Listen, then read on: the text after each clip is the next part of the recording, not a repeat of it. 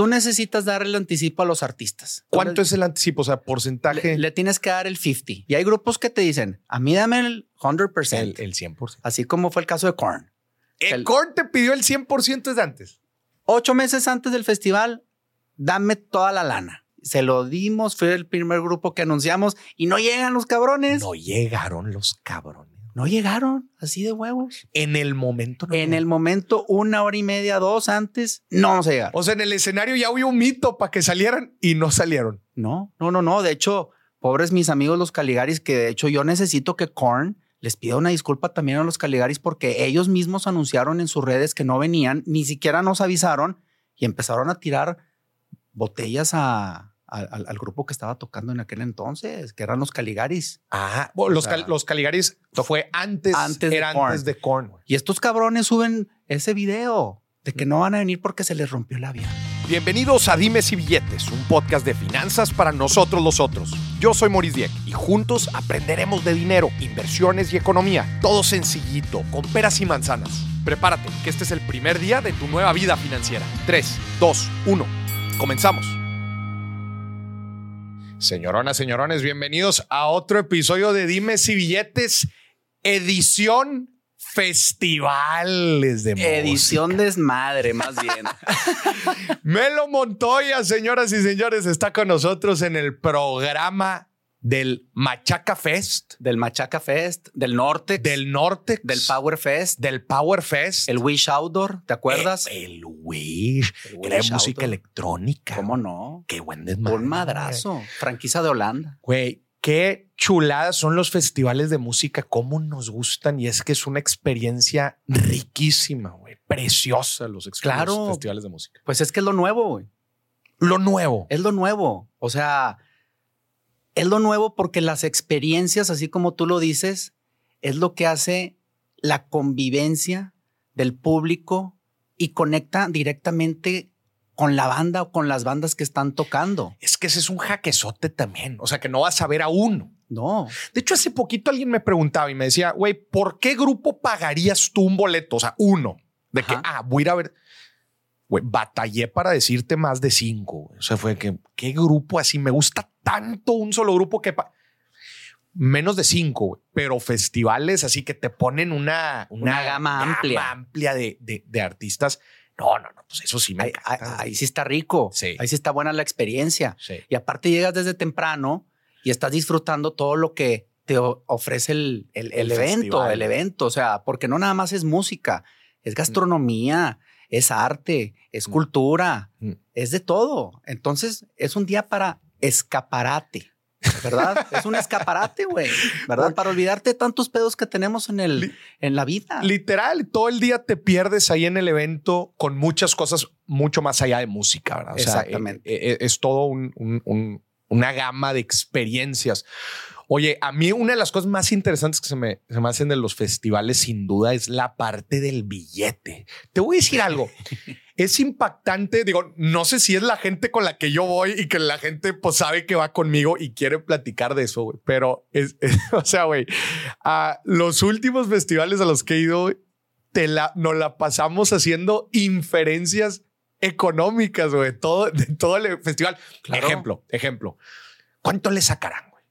¿Cuánto le sacan a la Cheve? Todo el mundo dice lo mismo. ¿Cuánto le cobran a los artistas? Oye, luego me tocó hace, hace varios años ir a un festival donde empezó a llover, güey. Y no, hombre, güey, el cotorreo era cuánto dejaron de ganar o perdieron. Claro. Por la lluvia. Es que esto es un rife, Morris. ¿Un esto rife? Es un rife. Esto es un rife. O sea, es una moneda al aire. Tú jalas todo un año para planear el festival y no sabes qué va a pasar el mero día. Y menos ahorita, después de pandemia, que todo cambió. O sea, antes de pandemia, vendíamos los boletos en Madriza. Luego, luego, cuando Ajá. salía el line-up.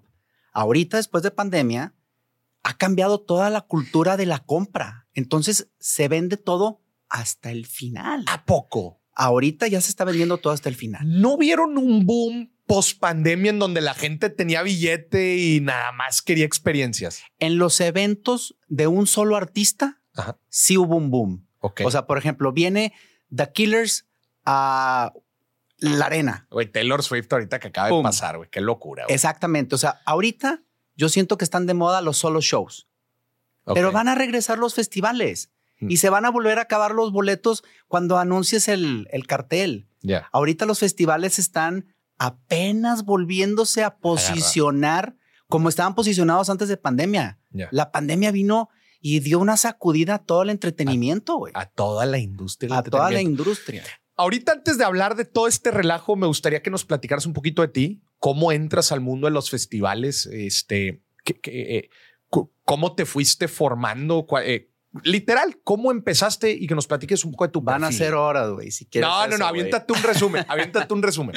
Mira, pues yo soy una persona muy jaladora, mm. soy una persona este, muy inquieta, mm. soy bien disruptivo, soy una persona multifacética, hago de todo, cabrón. La neta, güey.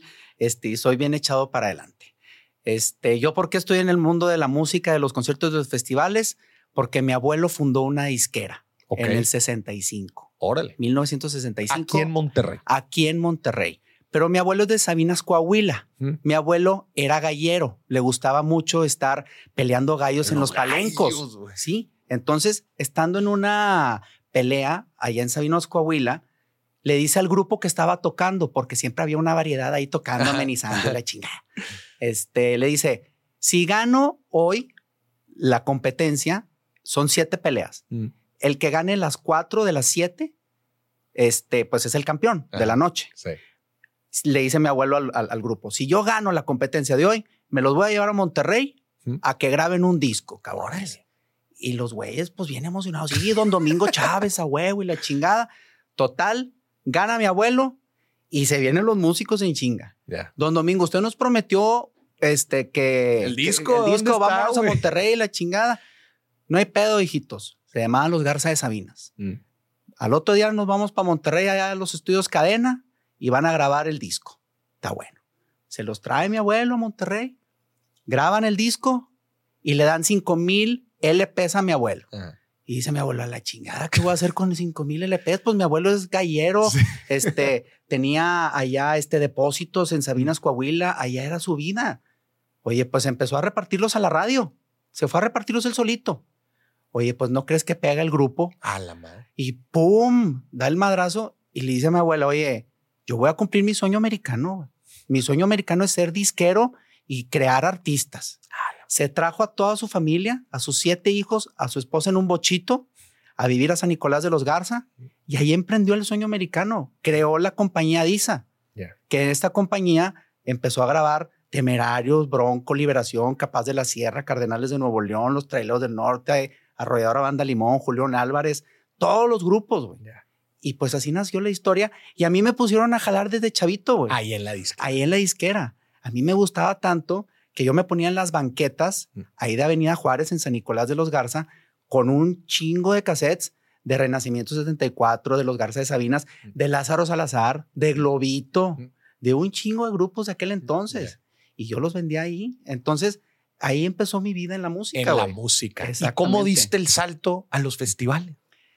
Fíjate que eso sí estuvo bien, bien curioso. Yo trabajé en la disquera de mi familia como AIR, este, Artist and Repertory. Este, me aventé jalando con Disa, con Universal, con Univision.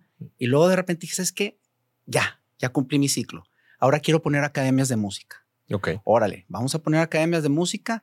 Hice unas academias de música chingoncísimas, Music Stars que te grababan videos, tenías unos cubículos, tenías estudios, te grabábamos este, tu, tu canción, tu track y demás. Formábamos artistas, formábamos talentos.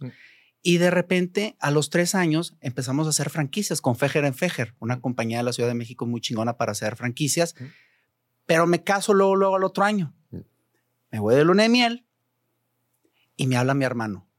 Y me dice mi hermano Aldo, que él es el que inició el machaca, no lo inicié yo. Okay. Mi hermano Aldo lo inició con sus amigos en el 2009, con el Tri. 2009 fue el primer machaca. 2009 fue el primer machaca en la Plaza de Toros, con el Tri de headliner, El Gran Silencio, Genitalica, Celso Piña, que en paz descanse, Cabrito Vudú.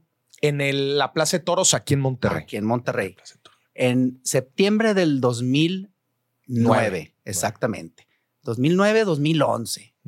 2011, perdóname. 2011. 2011. Sí, no se me hacía que el Machaca fuera tan no, Es que en el 2009 lo empezó a promover. lo empezó a promover mi hermano porque también traía los conciertos de David Guetta, de Tiesto. Le gustaba mucho la música electrónica a mi hermano probablemente yo fui a algunos de esos por las fechas así de 2009, 2010, música electrónica. Claro. Digo, a mí me gusta mucho música electrónica. De hecho, fui al Tomorrowland este año, acabo de ir al Tomorrowland. Pero me acuerdo, me acuerdo, exacto, los hacían en el autocinema, los hacían en el río, en, el Marne. En Marne. En Marne fui a ver a Vichy, uno de mis artistas favoritos, que en paz Eso mi compadre Anaya, claro, güey, hace años. Sí, hace años. Entonces, me, habla mi hermano, yo estoy en mi, luna de miel. El Machaca no le fue muy bien en el su primera edición. ¿Por qué? Porque dos días, tres días antes fue lo del Casino Royal, la tragedia. Ah, entonces sí fue tipo 2010, 2011. Lo, del Casino Royal fue 2011. 2011. Fue en agosto o principios de septiembre del 2011. Oye, qué fletado, la neta, aventarse un festival en, en el 2000, en esas épocas, pues, recordando y dando un poco de contexto a la gente, 2010, 2011, 2012, la inseguridad en el país era algo y más aquí. Y, más en Nuevo León. O sea, eh, sí, en Nuevo León fue lo de los estudiantes. ¿Te acuerdas del tecnológico? Claro, era lo de los colgados, hombre. Sí. Sí, es fácil. Oye, y aventarte un festival. Pues mi hermano se lo aventó junto con sus compas. Y no era tan común, ¿verdad? O sea, no había tanto. Estaba el Hello. El Hello. De mi compadre Fran. Y estaba el Machaca. El Machaca nada más. Nada más. Entonces, es en el 2011 mm. cuando es este el Machaca, dos días antes, tres días antes, es lo de la lo, del casino. Güey, qué locura. Desgracia total. Y pues obviamente, pues toda la ciudad aterrorizada. Mm. No quería salir. Pues no, no se llenó el evento. No se llenó. Ni el Hello, que fue el mismo día, ni el Machaca, que fue el mismo día. Ah, los dos eventos eran el mismo día. El mismo día aparte. Nah, hombre, con peor. chingan, güey. Pues no se pusieron de acuerdo. No se pusieron de acuerdo estos dos cabrones. Entonces, este, pues no va gente. Mi hermano se agüita, bien cabrón. Y de hecho, Alex Lora le compuso una canción en tributo a las víctimas del Casino Royal y está en YouTube. La puedes escuchar, la puedes ver y la cantó en el Machaca. ¿Cómo se llama? Las víctimas del Casino Royal. Las víctimas del Casino Royal. Exactamente. Entonces, pues mi hermano se agüita y dice, ¿sabes qué? No, lo mío no es el rock.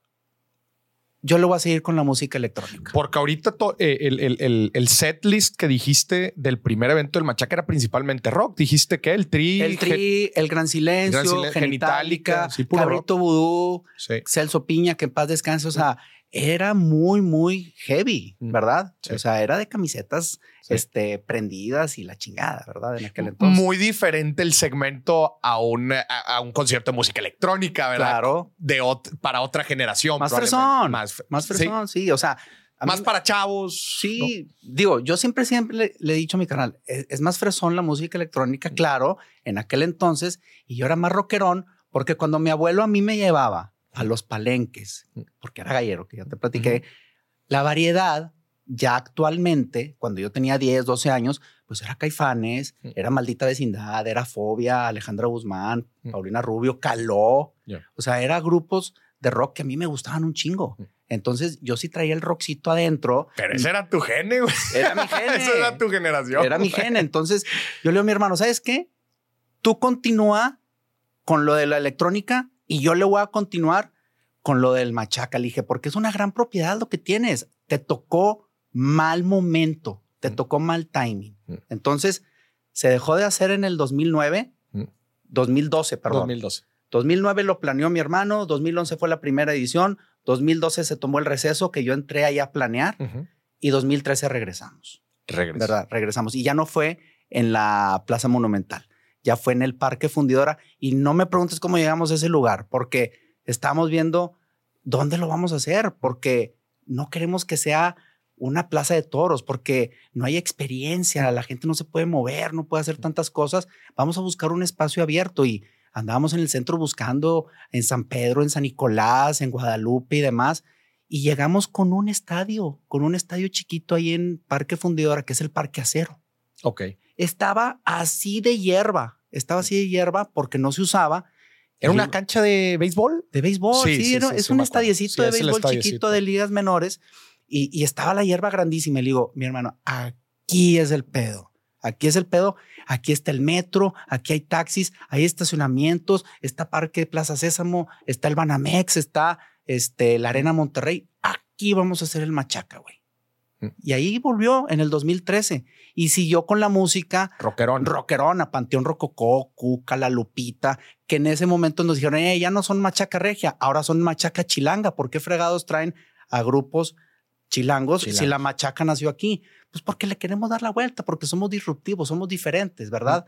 Y jaló con madre. ¿Y tu carnal siguió la línea de la música electrónica? Mi carnal siguió la, la, línea de la música electrónica en esos momentos, 2013, 2014.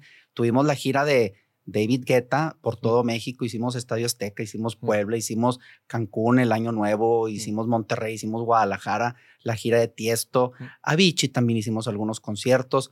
Y de hecho. lo hubieran hecho más, güey, Avicii. Es que no viajaba tanto, ¿verdad? Es que yo soy súper fan de Avicii. Yo también, hombre. Lo vimos en Cancún. De hecho, cuando hicimos nosotros el año nuevo, hicimos el año nuevo del 2012 para el 2013 con, con David Guetta ahí en Playa Mamitas, con el señor Marzuca. Y el día uno estuvo Avicii y ahí estuvimos con él platicando y todo. Increíble, increíble Avicii. Buen tipo. ¿ah? Muy buen tipo. Y, y, y, y, lo que te platicaba, yo me caso, me voy de luna de miel y me habla mi hermano y me dice, Melo, por favor, ayúdame, güey. Yo, ¿qué quieres hacer, güey? En ese momento, pues yo tenía las academias de música. Me dice, tú eres bien rollero, te gusta mucho este, platicar con los agentes gringos, te gusta mucho esto, tienes la experiencia de la disquera, nuestros papás conocen mucho de este ambiente. Por favor, ayúdame a buquear a LMFAO. ¿Te acuerdas de ese grupo? Sí, sí, cómo no. Let the party rock. dos cabrones. Sí, dos güeyes y pura música de fiesta. Sí, sí, sí. Y luego le digo, oye, pues está con madre. Le dije, yo ando acá en Australia, güey, de, de, de, luna de, miel. Este, y, y, se escucha la música de estos cabrones, güey. Y, me encanta. Sí, llegaron a ser muy famosos. Súper en, famosos. En esos, en esos años, ¿va? 2013, 2014. 2000, entre el 2011 el 2011, 2014, por ahí. Tocaron hasta en un Super Bowl con Madonna, me acuerdo. Este, le digo, órale, güey, yo te ayudo. Le dije, déjame llegar a, a, Monterrey, hacemos una presentación, nos vamos a Los Ángeles, güey, con los agentes y les platicamos, güey, para poderlo buquear, güey. Ya está. Pues no crees que yo regreso de Australia y hago un stop en Las Vegas de luna de miel con mi esposa. Me voy a comer a un restaurante y al lado de mí estaban estos cabrones te del MFAO. Te lo juro. Sin planearlo. Sin planearlo. Estaban al lado de mí con sus managers y con su entourage y la madre. Oye, le hablo a mi hermano y le digo, oye, ¿qué crees, güey? Aquí están, aquí están estos babosos al lado de mí, güey. Le digo, me voy a parar y me voy a presentar. Así de huevos. Me paré, me pensé y le dije, oye, te vamos a meter una oferta para que sepas con tu agencia que es William Morris y pues nos encantaría que la consideraran porque queremos hacer varias ciudades de México. Mm. Chingón, aquí está mi teléfono, me lo dio el manager, sigue la conversación allá con la agencia y demás. Total, seguimos la conversación con la agencia, no se hizo el tour. No se hizo. Qué bueno que no lo, o sea, sí se hizo el tour, pero no nos lo dieron a nosotros. Ya. Qué bueno que nos hizo porque la neta no les fue bien, güey. No, Habíamos perdido un chingo de lana. Entonces, este, pues es una experiencia que nos pasó. Pero yo le digo a mi hermano, vamos a seguirle con el machaca. Mm. Y cuando damos el trancazo en el 2013 con la machaca chilanga, mm. con Panteón, con Cuca, Lupita, la Castañeda, puro hard rock brutal, brutal este, dice, no, me encanta, vamos a seguirle por aquí. Y así continuamos con Machaca. Y desde ese entonces que descubrimos el Parque Acero dentro del Parque Fundidora, mm. no, no nos hemos salido de ahí. Ya, ahí lo, ahí lo Somos los primeros que descubrimos ese, e, e, e, ese lugarcito mágico que le digo yo, ¿verdad? Sí. Oye, y entonces llega la pandemia y, y o sea, ¿cómo vivieron el, el, tiempo de la pandemia? Y si, y, y ahorita digo, nos platicaste un poco de tu, de tu lectura actual, pero lo hicieron, o sea, 13, 14, 2015, 2016. A partir del 2013 ya no hemos parado. Ya no pararon. Pero pues obviamente paramos en el que fue 2020, ¿no? Por lo de la pandemia. La pandemia. Yo fui el primero que cancelé el festival en todo el país. Ah, el primero. O sea, vi que venía una ola, que venía una pandemia, que venía un madrazo. Mm. Y sabes qué? Yo le dije a mi familia, va a haber pedo. Mm. Paren la venta de boletos y la paramos y todo el mundo dijo, ¿por qué la paraste? Y le dije, porque viene un madrazo muy cabrón, güey. Y fuimos los primeritos en todo el país mm. que detuvimos la venta de boletos para el Machaca. Ya. Sí, no, pues, eh, porque son en, en junio. junio, ¿verdad? Exacto. Junio. Esto fue en marzo. Ya. Entonces, Pero paraste la venta en, en marzo. en mero marzo. O sea, empezó por ahí de últimas de febrero. Mm. Me acuerdo que estaba todavía como el Super Bowl y por ahí la primera de marzo. Yo le dije, ¿sabes qué? Este pedo viene fuerte. Duro. Sí, cancelen la venta porque teníamos una preventa, una preventa con un banco muy importante. Le digo, no, que no suceda, güey, porque va a haber bronca. Va a haber bronca. Y lo bueno es que nada más habíamos anunciado a un grupo, Slipknot. Hmm.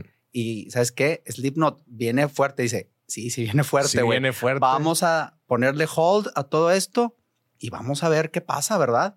Ya. Y como tu compadre es bien inquieto, creó una aplicación de streaming, güey, Ok. porque no quería quedarse sin hacer nada en la pandemia. Pues, todo el mundo se quedó tirando hueva y tomando y demás. Nada más los vivos como tú hicieron podcast chingones y se fueron para arriba, ¿verdad? Bueno, el, el nuestro empezó desde antes, desde el Sí. 2018. Ahí agarraron un boom bien cabrón, Sí. ¿verdad? Y me, me- me- enfoqué en eso, en hacer una aplicación para streaming, porque yo le decía a mi familia, oye, la gente va a querer seguir viendo conciertos, Mm. los va a querer seguir viendo, aunque sea en la tele, en la computadora, en el celular. Y también, también hay que alivianar a nuestros compas, Mm. pues porque los músicos se van a quedar sin jale. Yo le decía a mi jefa.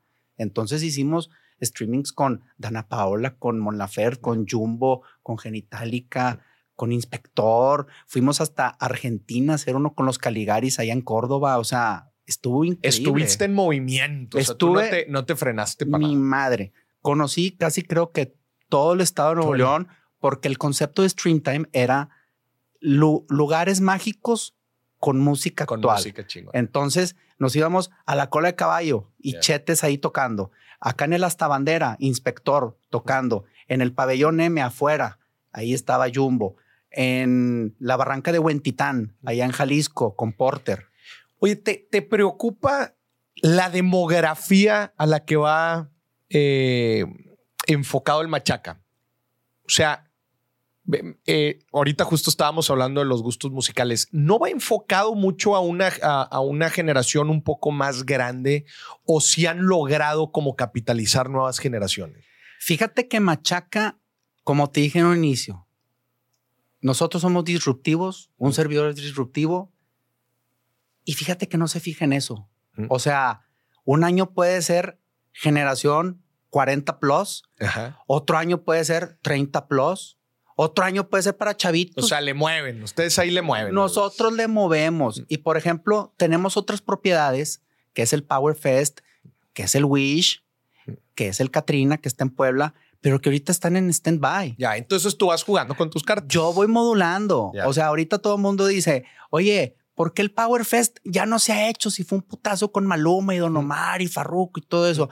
Le dije, porque no es el momento ahorita. Ya. Vamos a esperar a que vuelva todo este rollo fuerte del urbano, el reggaetón, y vamos a ver cómo hacemos una mezcla chingona para que vuelva con ganas. O sea, no nada más es hacer por hacer y por darle continuidad año con año. Por eso tenemos varias propiedades, por eso somos inquietos. Ya. Oye, ¿cómo funciona el billete detrás de un festival? O sea, ¿cuánta lana se necesita de inversión Un inicial? chingo. Un ¿Cuánto es el riesgo? Todo, todo. Te puedes quedar en la calle. Es en lo que la yo, calle con uno malo, ¿ah? con uno malo. Yo es lo que le digo a la raza, porque justamente es como tú dices, oye, la raza llega al festival, llega al Machaca y ve 65 mil personas Mm. por mil pesos, Mm. ponle tú. Ah, este cabrón ya tiene ahí 70 melones, más Mm. la cheve, más esto y el otro. Oye, pero pues el festival vale 200, Sí, güey. ¿Cómo sí, le claro. haces?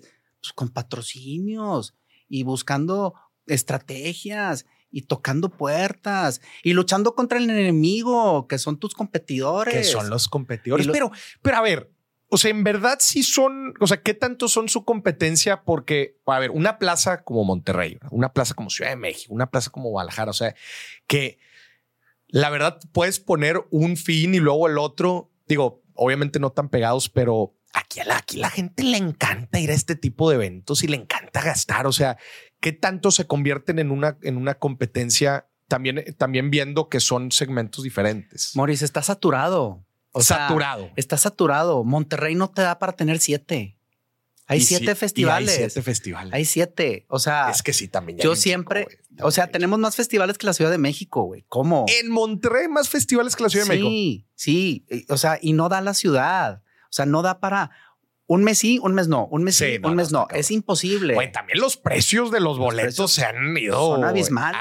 Abismales. Está güey. de locos. Este, entonces, pues hay que ser más estratégicos estratégicos. eh, eh, eh, en dónde pones las canicas, Mm. porque pues sí, uno es independiente, como te digo, es negocio familiar, Mm. no es como otras empresas pues que tienen este padrinos como Ocesa, como Live Nation, Mm. como Signia, ¿verdad? Uno es solo Ustedes son con la familia, ¿verdad? Entonces tenemos que saber en dónde meter la apuesta, ¿verdad? Porque es un rife.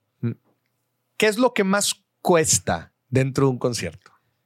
¿Es el, es el parque fundidor? ¿Es ese lugar? ¿Son los, son los artistas? ¿Qué es, lo que todo es mita y mita, o sea, Mita y mita. Es mita y mita literal, casi por ahí anda. Mitad de artistas y mitad de producción y todo lo demás. Producción ya incluido el lugar. El lugar, tus escenarios, tus experiencias, bardear todo el parque fundidora que son Ah, cinco tienes kilómetros, ¿sabes? Nada más ahí te llevas dos, tres millones de pesos, nada más en bardear el pinche parque.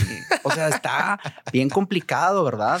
Entonces, este, sí tienes que medir muy bien tus riesgos y hacer una muy buena proyección desde todo un año antes, para pegarle en el centro. Pero ahí también empieza a jugar un tema de flujo efectivo, ¿verdad? Porque me imagino que muchos de estos egresos pues se hacen, no sé, eh, digo, obviamente hay unos que quizás tienes que prepagar, me imagino algo de los artistas, pero muchos de estos gastos de producción pues también se van haciendo conforme se va acercando Ah, el evento. definitivamente. Y tú puedes pues obtener ingresos de preventas y de buscar ahí manejar eso. ¿no? Claro, o ¿Cómo sea- funciona el flujo efectivo dentro de un festival? Tú necesitas dar el anticipo a los artistas. ¿Cuánto es el anticipo? O sea, porcentaje. Le, le tienes que dar el 50 el 50% upfront, upfront, aunque falte un año. aunque falte un año. Y hay grupos que te dicen, a mí dame el 100%, El, el 100%. así como fue el caso de Korn. El, El- Korn te pidió el 100% desde antes.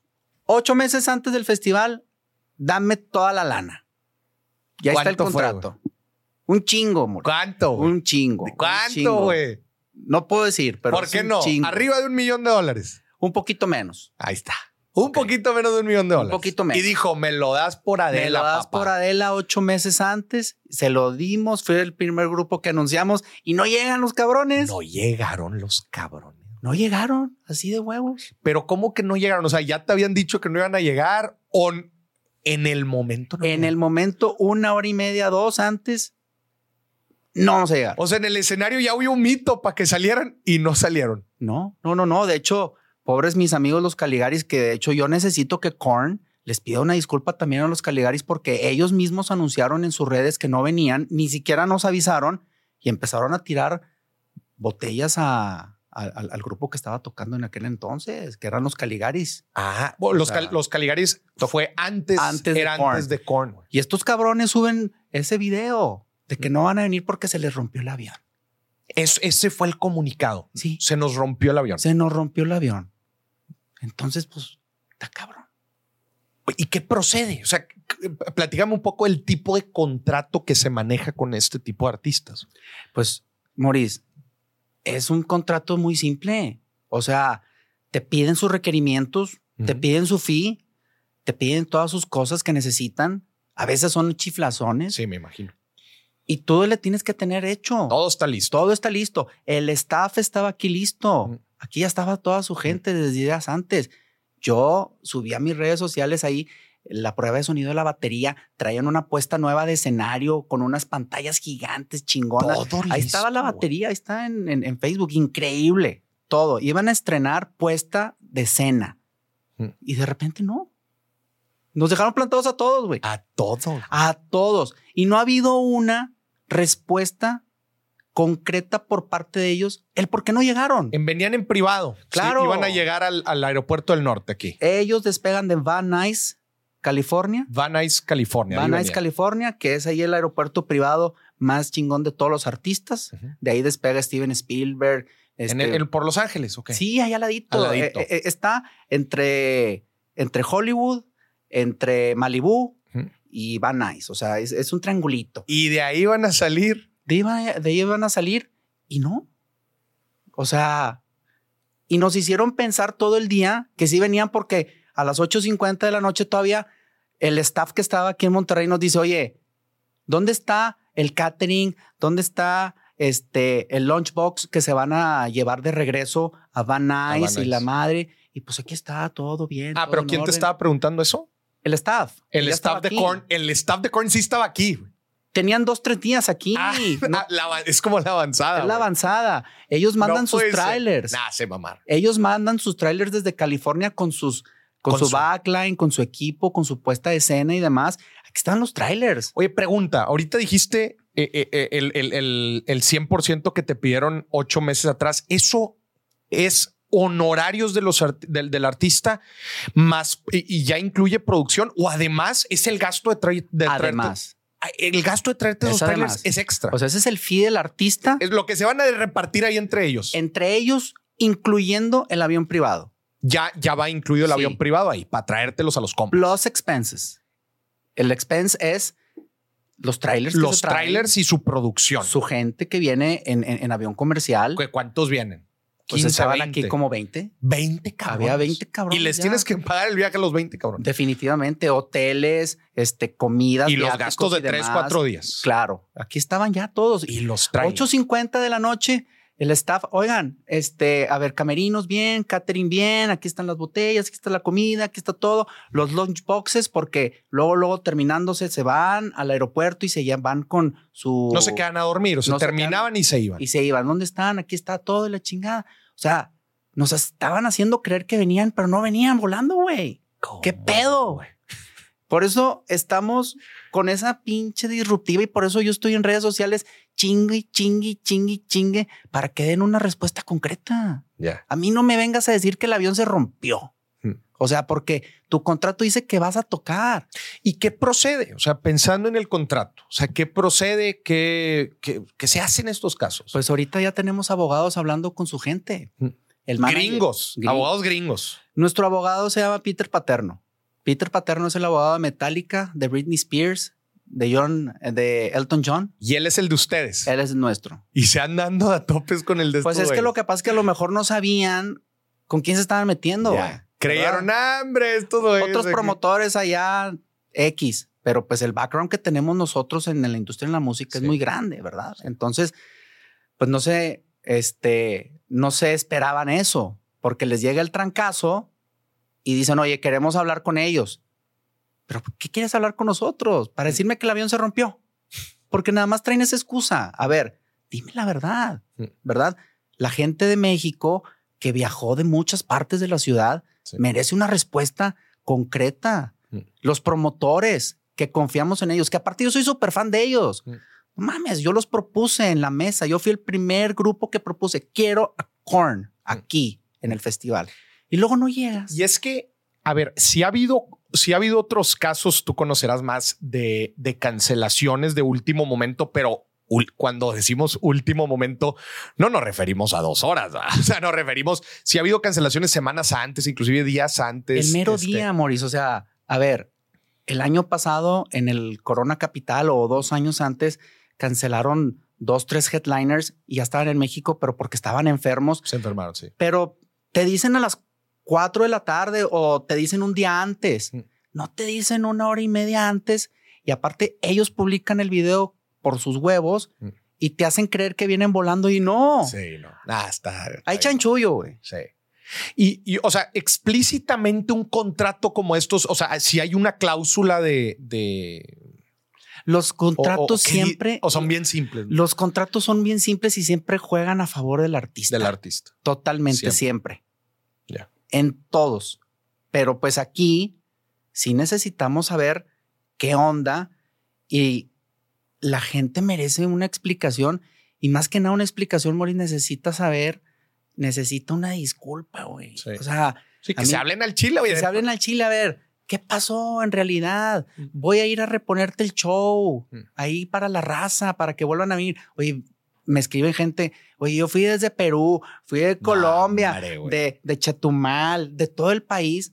O sea, para que hagan eso, está cabrón. ¿Y a qué le estás tirando? O sea, tú conociendo la industria, ¿qué se puede lograr? Sí, pues, sí podrías lograr así de que, oye, pues vinieron de agrapa. güey. Yo no voy a descansar hasta que vengan a tocar gratis a Monterrey. de plano. No voy a descansar. Sí los, pasa. años, los años que sean posibles. Porque no me merezco yo esto, ni mi familia, ni el público, ni los fans de Korn. ¿Y si lo crees posible? No sé. Pero voy a presionar lo más que pueda para lograrlo. Porque soy un cabrón echado para adelante y porque la verdad no nos merecemos esto. Eso. Me da, me da mucho gusto que, que- que traigas esa consigna porque sí, sí, sí, sí fue una pasadencia de lanza. Es una paciencia y luego todo el mundo piensa que nosotros fuimos los culpables. Sí. O sea, llevo 11 años invicto con el Machaca, siempre siendo un madrazo, un éxito, y por culpa de estos vatos, ahora el festival ya no tiene credibilidad. Y, eso fue este, fue el, dos, el 2023. Tres. 2023 fue Hace este tres año. Sí, sí, meses. se acaba de ser, güey. Fue hace tres meses. Pierdo de repente, pierdo noción del tiempo, güey. Oye, y volviendo al tema, ¿qué, qué es lo más locochón que te han pedido en- en Rider así algunos artistas, güey? ¿Qué es lo más? Iso Pures que nada más vendían en Estados Unidos. Isopure es eh, un suero, ¿ah? Son los sueros que Sueros. utilizan para ponerte bien mamey y tomarte antes del Ah, gimnasio. tomarte antes del gimnasio. antes del gimnasio. que nada más venden en Estados Unidos. Nada más los vendían allá porque eran de sabor limón. cabrón. Y los tienes que traer. Y los tienes que traer a huevo. Porque si no los traes, te dicen los artistas, oye, si no puedes con algo tan simple que son Sí. unos ISO Pures, ¿qué me espera arriba del escenario? Sí, claro. Es como los Rolling Stones, que decían, oye, en mi camerino quiero una jarra llena de puros M&M's azules. Mm. Y decían los promotores, oye, pero ¿por qué? Pues compro los M&M's y nada más los echo. No, tienes que sacar el azul de cada bolsita para saber si en realidad eres responsable en el camerino. Porque si no eres responsable en el camerino, yo no sé qué me vas Sí. a poner ahí arriba. Cables malos, bocinas malas o una tarima que se está cayendo, no sé. Es más, es más un símbolo que en sí los M&M's, ¿verdad? O sea, están- Están Exactamente. viendo a ver si, si, sí le pusiste atención, Atención a lo que te piden. Lo... Eh, Rise of Pierce, entonces es lo más locochón que te Eso han es lo pedido, más o, lo que has escuchado así más No, fumado, güey. Eso es lo más locochón que me han pedido porque fue en el 2012. Nos los pidió David Guetta. David Guetta. David Guetta, porque David Guetta es una persona bien disciplinada, hace ejercicio todos los días, termina de, de tocar, se va a dormir y a las 6 de la mañana ya está en el gym. Ya. Pero el señor necesitaba sus ISO Pures de ISO limón. Pures. Entonces, pues, vámonos a San Antonio, güey, a traerle los ISO Pures, ¿verdad? Este, ¿qué otras cosas locochonas? Pues, por ejemplo, Tiesto le gusta mucho tener su barrita ahí al lado, Su barrita su barra de alcohol. de alcohol mientras todo, está tocando. mientras está tocando, pero Ya. con todos los alcoholes. Y dependiendo de la música y el mood, es lo que te va pidiendo. Y ahí está. y ahí este, se lo tienes que ir serviendo. y, y- y- ahí está una chava, una bartender dándole este de que hoy ahora quiero un astronauta, ahora quiero este un whisky, Mm. ahora quiero un tequila, ahora dame un agua de coco para que. Para bajar el pedo. Pero ahí está. Eso está muy padre. ¿Y qué pasa si no le cumples? O sea, su avanzada es la que dice, "Eh, espérense, a ver, esto está medio raro, este, no nos están cumpliendo el rider, Claro. te cancelan No, pues te presionan para que estén las cosas. para que estén las cosas. Pero la cancelación es cuando ya de plano algo está muy, muy mal. Sí, que oye, Muy, muy mal. Bendito Dios, nunca nos ha pasado, nada más nos ha pasado que nos han dejado plantados, Mm. pero una cancelación así por incumplimiento de que te faltó algo en el, el camerino, algo en la producción, algo en el escenario. ya, No, eso no, eso no nos ha pasado. ya está bien interesante, güey, todo el mundo de, de- de ese relajo, porque lo tienes que tener bien listo y más en un festival en donde son varios artistas. Ahorita, justo antes de entrar, platicamos, ¿es más caro traerte al artista a un festival Sí. que a un concierto solo? O sea, ¿cómo están los puntos de precio Los de un parámetros. artista, los parámetros de un artista regular? Normalmente te cobran el doble los artistas cuando van a un festival. Uno, fíjate que uno pensaría que es al revés, porque en un festival pues tocan Tocan menos. pocas rolas. Exacto. No es un escenario hecho exclusivamente para ellos. Pero entonces te cobran el doble si van a un festival. Casi creo te cobran el doble o un poquito más del doble. ¿Por qué? Porque dicen, a ver, el Machaca ya mete 65 mil personas. Mm. Ya las va a meter de ley. Mm. O sea, ya tienen lana para Ya tiene el billete. Ya tiene el billete. En cambio, cuando ellos van solitos a un venue, a un recinto. Pues dicen, toda la responsabilidad cae en mí, Mm. en llenar. ¿verdad? Por eso el fee es menos. Mm. Al festival siempre le cobran más. Al festival. y si no, pregúntale a más. Coachella cuánto le cobran los artistas. Oye, ¿y cómo funciona la selección de artistas? Ahorita tú dijiste, Oye, yo levanté la mano para que, para que trajeran a Korn. También he escuchado por ahí que también ese tema de la selección de artistas está, eh, eh, es, es un arte, porque puede haber artistas que tienen muchos hits y que están en el top of mind de la gente, pero que no te llenan un festival. Y hay otros que quizás ya no son tan famosos. Pero son clásicos. Pero son clásicos y te llenan el festival. O sea, ¿cómo armas, cómo armas tú el line-up del festival? Es un feeling, es un feeling y que se tiene que hacer en equipo. Aquí estamos metidos mi hermano, mi madre, yo y otro equipo de personas que son el consejo. Y que nos van diciendo, oye, por aquí va la cosa, por acá va la cosa. Y nosotros decimos, pero los clásicos son estos, los otros que vienen en, ascenso son otros. Entonces, siempre tienes que tener tus grupos que te venden boletos, que son los headliners. Los Esos, o sea, los headliners te tienen que llenar el evento o no. No, no necesariamente. Es la combinación de todo. La combinación. O sea, son tus headliners los vendedores de boletos, los que ya sabes que te van a vender boletos. Los grupos de catálogo, que son... Así se llaman la segunda línea, grupo de catálogo. Grupos de catálogo, que son los grupos clásicos que a lo mejor no te van a llenar todo el festival, que no te van a vender tantos boletos, pero también son clásicos y que tienen muchos hits. Ya. Y luego están los emergentes, ¿verdad? Y ahí vas escogiendo y vas haciendo. Machaca es un festival muy locochón, muy disruptivo, que te puede poner a Nelly Furtado, a Westlife y luego te pone a Jeans y te pone a Rake y te pone a otro grupo popero, ¿verdad? Mm. Y tienes que armar entonces dentro de su planeación, pues la estructura y el orden de artistas que digan, pues creemos que este line-up es el que nos va a dar el mayor retorno. Exactamente. Ya. Está muy interesante, la Está, verdad. Sí, sí, sí, porque eh, pues me imagino otra vez que es un arte. Eh, la, otra vez me platicaban el ejemplo de este, híjola, de un artista. A ver, dame un ejemplo de un artista que sea muy famoso, pero que digas, no, ese artista, la neta, si te lo trae, no te va a llenar un. hay mucho. Eh, no, no necesariamente un festival, sino un, un venue. Un venue. Para que la gente relacione un poquito de, ah, no, pues sí, sí, cierto que. Pues hace poquito vino. ¿Quién vino? Dave Matthews Band. ¿A dónde? Al pabellón M. No le fue tan bien. No. Y en Estados Unidos te llena todo. Creo que sí fue. Peso pluma que están diciendo que estaba tallando para vender. Peso pluma. Aquí, la información que yo tengo en Monterrey es que ya va a llenar el estadio móvil. El de, es el de Sultanes. El de Sultanes. De béisbol. Pero lo va a llenar.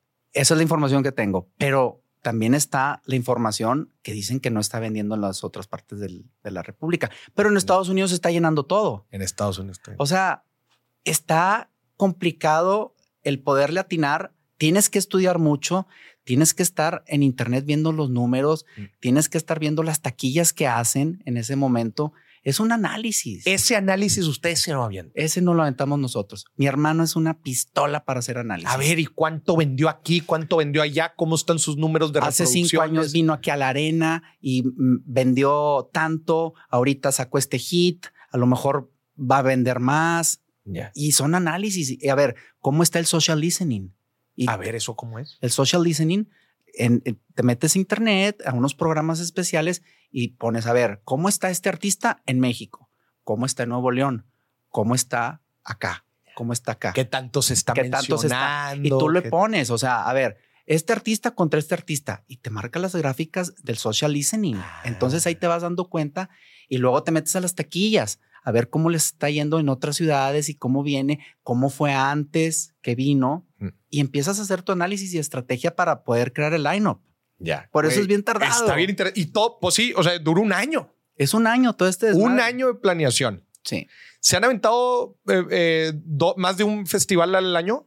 Sí, claro. Y tienen varios equipos, ¿verdad? O sea, no, somos un equipo. La verdad es que somos, una oficina muy pequeña, no somos más de 15 personas las que armamos todo este rollo. Oye, y dentro de este análisis y esta estructura de lineups, ¿cómo está el tiro de aventarte las negociaciones con los artistas? O sea, o, son muy transaccionales o cómo funciona? Es muy transaccional, la verdad. O sea, tú vas por un artista y tú le, le, escribes a la gente, te juntas con la gente, le marcas a la gente y te dice, ¿sabes qué?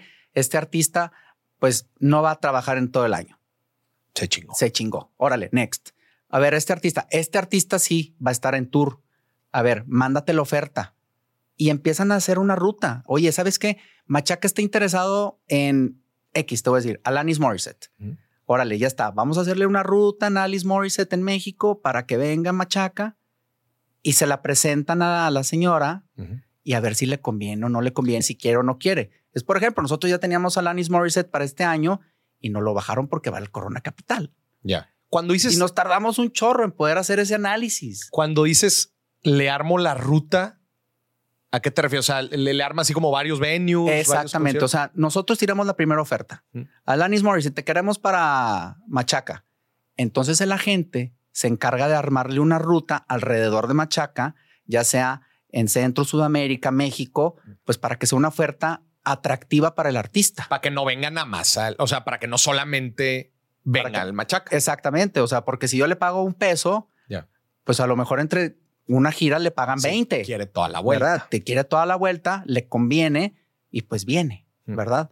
Pero pues de repente te digo, como pasan este tipo de cosas, oye, se dan cuenta los contrarios, oye, estos cabrones Ya lo van a traer. están tras Alanis Morissette y es un boom y cómo no se nos había ocurrido. Oye, pues mándale tú más oferta para tumbárselos y te lo tumban. Y te lo tumba. Por eso tienes que ser muy hermético y tienes que estar muy callado siempre que estás haciendo este tipo de cosas porque la competencia nada más está así viendo a ver qué fregados haces porque quieren seguirte. Cuando te, cuando te muestran a un artista en el lineup, perdón, cuando publicas un artista en el lineup, ya no te lo pueden robar. No. Ahí ya no. Ahí no, porque ya tienes el contrato. Sí, Ahí ya tienes el contrato y todo. Al menos que te pase como estos vatos que no llegaron. Que es Sí, sí, sí, pero no te lo millón. pero no te lo roban. O sea, no, no he hecho que, ah, hoy estaba en un lineup No. y resulta que No, la siguiente no, semana no, está en el otro. No, eso ya no. Te lo roban cuando estás en las negociaciones. Sí, sí, sí. Que de repente se filtra la información. Oye, estos están tras, no sé, Incubus. Eh, no, muéveles el tapete para que se vengan para acá de la chingada. Ya. Es, es un juego como el Monopoly, güey. Este pedo. Y tienes Sí, que estar calladito, güey. y estrategia y, y, viendo a la competencia, pero también viendo al público. O sea, como dices, esto del social listening se me hace. se Está me muy hace interesante. Oye, y en la- y en Lo la- utilizan para políticos. sí, sí, para Lo todo utilizan para mucha gente. Sí, que al final de cuentas son, me imagino, muchos mención, son menciones en redes sociales. Pues, pues, y, y dentro de las menciones hasta le pueden poner comentarios positivos, negativos. Con eso. Te lee las palabras. ¿verdad? Ahí, e- ese es el social listening. Sí. Oye, dentro de las negociaciones eh, que has tenido con los artistas, o sea, ¿tienes alguna historia así eh, memorable o algo así que te acuerdas que digas, híjole, esto está, estuvo bien interesante? Pues yo creo que con el regreso de Caifanes A en el ver. 2012 estuvo increíble. Te voy a platicar una anécdota A ver, chingoncísima. Déjame. se anda echando aquí un whisky. No, hombre, ¿qué te pasa? No, un cafecito con la tacita del Nortex. Es el festival norteño más perrón de todo el país. Chingón. Oye, mis tíos son los managers del grupo pesado en aquel entonces, 2012. Y yo les digo a mis tíos, oye, traemos la espinita a hacer conciertos. Este, pásame una fecha de pesado. Sí, yo te la doy. ¿En dónde la quieres hacer? ¿Para cuánta gente? Esto y lo otro. Igual, la oferta, la negociación, X, Y, Z. Oye, ya sé por qué te dije 2009. ¿Por Hace qué? ratito. Porque desde el 2009 empecé yo con esa espinita de querer hacer conciertos y ahí empezó. Ya. 2009, oye, tío, ayúdame, esto y lo otro. Nunca se dio la fecha, nunca se dio el concierto. Y le dije a mi hermano, ¿sabes qué? Esto está la madre, güey. No me quieren dar a los grupos pues que son de aquí de casa, que son de Monterrey, que nos, nos conoce toda la gente toda la vida. Vámonos por el rock, güey. Le dije, pues, güey, a mí me gusta el rock. Mi abuelito me llevaba al palenque, yo escuchaba Caifanes, maldita fobia y demás. Le dije, vamos por Caifanes, güey. Y aparte es el regreso, güey, con toda la alineación original. Me dice, no mames, güey, qué gran idea. ¿Y cómo lo vamos a hacer? Le dije, pues voy a conseguir el, el, el correo de la manager, que es una manager muy respetada en la industria, Marusa Reyes. Le dije, y tú le vas a escribir, güey. Le dije, porque yo no tengo los huevos para escribirle. Así. Oye, pues total, le escribe y le dice, nos interesa mucho Caifanes para Monterrey, aquí, aquí, aquí, aquí, acá. Le contestó al otro día, me late, vamos a hacerlo. Y yo le dije, "Ma- mi hermano, no mames, vamos a hacer el regreso de Caifanes. Güey, me emocionó porque es mi banda favorita de rock, güey, de México, güey. Lo hicimos aquí en el Parque Diego Rivera. Diego ¿Te acuerdas? Enfrente de Cavalia. ¿Te acuerdas que acá en el entonces estaba el show de los caballos? En los terrenos de Udelio. Ya, en por eh, Valle En Oriente. Valle Oriente. Valle Oriente, ya. Ahí, ahí en Valle Oriente, ahí fui con Eudelio, este, con Benjamín, con la familia Garza Mercado. Le digo, oye, traigo caifanes, güey. Vamos a hacerlo, güey. Órale, vamos a hacer caifanes. Y de ahí empezaron a nacer más eventos ahí en el. Parque Diego Rivera. Y, y la verdad, eso estuvo padrísimo porque nunca sabes por dónde viene el trancazo. Tú te aferras a una idea y estás ahí chinguele, chinguele, chinguele, dos, tres años y de repente es por otro lado, güey. ¿Verdad? Yo quería hacer conciertos de música norteña y terminé de rock. Mm. Y ahorita con el Nortex vuelvo a lo, a- a lo norteño. A lo norteño. Entonces, nunca sabes. Nunca pero pues, sabes. el chiste es nunca quitar el dedo del renglón, Mauricio. Claro. Oye, ¿y cómo? Que creo que un tema que tiene muy presente la gente son los precios de los boletos. Y hablándote del Chile, ¿cómo, ¿cómo ponen los precios de los boletos? Pues con la corrida financiera. Te A ver, toda la- el flujo. A ver, ahí está. El evento cuesta tanto, le caben tantas personas, necesitas tanto de patrocinio Vamos a vender tanto. para que el boleto cueste más o menos esto. Pero tú también tienes que ser muy sensible a cómo está la situación ahorita en el país y en el mundo. O sea, tampoco te puedes volver loco Mm. en épocas de vacas flacas que la, la gente no trae lana. Por ejemplo, ahorita, Ahorita es época de vacas flacas. pues ahorita el regreso a clases, las vacaciones, no te puedes volver loco haciendo lineups de millones y millones y millones, pues porque a lo mejor la raza no tiene para pagarlo. Entonces tú le tienes que dar una oferta de un evento con un boleto económico. O sea, eso fue lo que aprendí en el IPADE. Oye, tienes que tener de todos los tipos de productos y de todos los tipos de precios. Ahorita viene el Nortex el 7 de octubre y es un festival padrísimo que te cuesta desde 500 pesos hasta 2000, 2500. Ya. No es como un machaca, un corona o, o un vive o un pal norte que pinches boletos empiezan en 2500, 3000. Sí. Pues la raza a veces no trae lana. Sí, es ¿Me otro, explico? ya es otro punto de precio. Entonces tienes que ser muy, muy calculativo en dónde, en dónde metes tu lana. Decías ahorita, eh, decías al principio del episodio, eh, imagínate, 50% de los costos producción y artistas. No, 50% producción, Y 50, 50%, artistas. Entonces van 5 pesos y 5 pesos. Bronca. Y luego, de ingresos, esos son gastos. De ingresos, patros, eh, boletos, Boletos, patrocinios A y B, que es, es alimentos y bebidas ajá, y sponsorships. y sponsors. En un, en cómo, cómo te, cómo te cambia el ingreso de alcohol cuando llueve o no llueve. Esa es una Pues pregunta que siempre he tenido. O sea, pero a ver, si vendías 100% de La alcohol, mitad. la mitad. Vendes la mitad, más la gente que no va porque no se quiere mojar y no se quiere lodar. Ya. Que ya Tus- tiene el boleto en la mano. tus ingresos del 100%, ¿cuánto se te cae si llueve? A la mitad o menos de la mitad. O sea, se baja un 60% Al menos aquí en Monterrey. aquí. Al menos aquí. Porque tú te vas a Glastonbury y le vale madre a Le la vale gente. madre a la gente. Ahí andan en el lodo Sí. y están tomando y todo el rollo. Pero aquí, Aquí. 60%. Yo creo que sí, sin ningún problema. Ya. Sí, pues es que aquí la raza. Y es una. Digo, a ver, es en junio, tampoco es. No, pero hay festivales que son en agosto Sí. y hay festivales que son no en machaca, octubre. pero. O sea, ha habido festivales aquí que llueve a cántaros y la raza ya con su boleto no va. No. Dice, no quiero Sí, mojarme. sí, claro. güey". No, y es un desmadre. en es un desmadre es y el lodo y, y mis tenis y no tengo rain boots y la Mm. fregada. Pero hablando de, bueno, y hablando de una ejecución perfecta, así que tú dices, mira, salió todo en línea, digo, con sus contratiempos y lo que tú quieras, salió todo.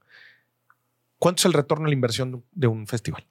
Anda por ahí del 25, 30, no más. 25, 30% Sí. en un año. Sí, o sea, no, no, todo lo que brille es oro, No como te dije hace ratito, porque también van este familiares este míos este políticos por parte de mi esposa y me dicen, "No manches, güey, es un chingo de gente y consumieron un chingo de cheve y esto, te mamaste en lana." Ay, sí, güey. Date una vuelta a la oficina para que veas el Excelito, güey. Sí. O sea, no todo lo que brille es oro. Y toda la raza que se quiere meter a la promotoría de eventos, yo les digo, piénselo dos veces. Piénsalo dos veces porque no está fácil. O sea, un mal tiro y te lo juro, moriste, te quedas en la calle. Oye, pero entonces, a ver, si tienes un margen del 30, si te llueve, le pierdes. Claro. Si llueve, pierdes, pierdes lana. Claro, claro. Sin problema. Madre. o sea, son rifes. Por eso te digo, son, rifes. Es una moneda al aire. Mm. Por eso hay que ser multifacético, güey. Por si de repente ya no se dan los festivales, pues tienes que hacer otra cosa, ¿verdad? ¿Y cuál es el principio? ¿Qué es lo que principal te deja? O sea, ¿dejan mal los boletos? ¿Dejan mal los patrocinadores? Principalmente los eh, boletos. sí, principalmente los boletos, exactamente. Pero todo te ayuda a amortizar el madrazo, los pues gastos, sí, claro. ¿verdad? O sea, entre sponsors, entre alimentos y bebidas, la venta de boletos, es, eh, todo se complementa. Oye, ¿y qué, referencias agarras así del mundo de los festivales? Eh, hemos ya mencionado varios. Este, el Coachella, te, te platicé el Tomorrowland. O sea, ¿qué, qué, referencias agarras del, del mundo de, de, la promotoría de eventos? Mira, ¿qué referencias? Para mí, Coachella es el festival ejemplo. Es el mejor festival del mundo. No sé si sea el mejor festival del mundo, pero para mí es un ejemplo. ¿Por qué? Porque es un festival dinámico y más o menos es como Machaca, que un año te presenta un line-up para grandes, un line-up otro año para chavitos y luego otro para chavitos y grandes. Y lo que a mí me gusta mucho de Coachella es que es un festival muy limpio. O sea, vas y todo está impecable. O sea, parece un campo de golf. Hay limpieza excesiva, todo está en su lugar, todo está muy bien hecho. No parece como una feria de pueblo que todo está desmadrado y esto por sin ningún lado. O sea, tiene un orden y tiene una logística impresionante. Y está gigante. Está gigante. Pues, son los campos de, de, polo. Dos campos de polo. No, son como 6, 7, 8. A la madre. Sí, sí, sí. O sea, está gigante. Está ahí en Indio, California. Son todos los, este, no, no, recuerdo cómo se llama este club de polo, pero son muchas canchas de polo y alrededor están todas las casitas de los caballerangos y están las casitas de los dueños de, pues, de la gente que hace ese deporte, que de hecho lo utilizan para camerinos, está bien interesante. O sea, tú te vas al backstage y están las casitas y ahí están este, las caballerizas y todo, está muy, muy padre. Y la verdad es que lo manejan muy, muy bien. Por eso para mí es un festival ejemplo. Y porque si te vas a la historia, ese lugar se descubrió porque había mucha, ¿cómo te puedo decir? Había mucha competencia en Los Ángeles de estas empresas grandes, pues que monopolizaban todo el pedo del entretenimiento y unos vatos querían hacer un concierto de Pearl Jam y no tenían dónde hacerlo. Y dijeron, oye, ¿sabes qué? Allá en Indio hay unas canchillas de, polo. Vámonos para allá. Y se fueron para allá los del Golden Boys.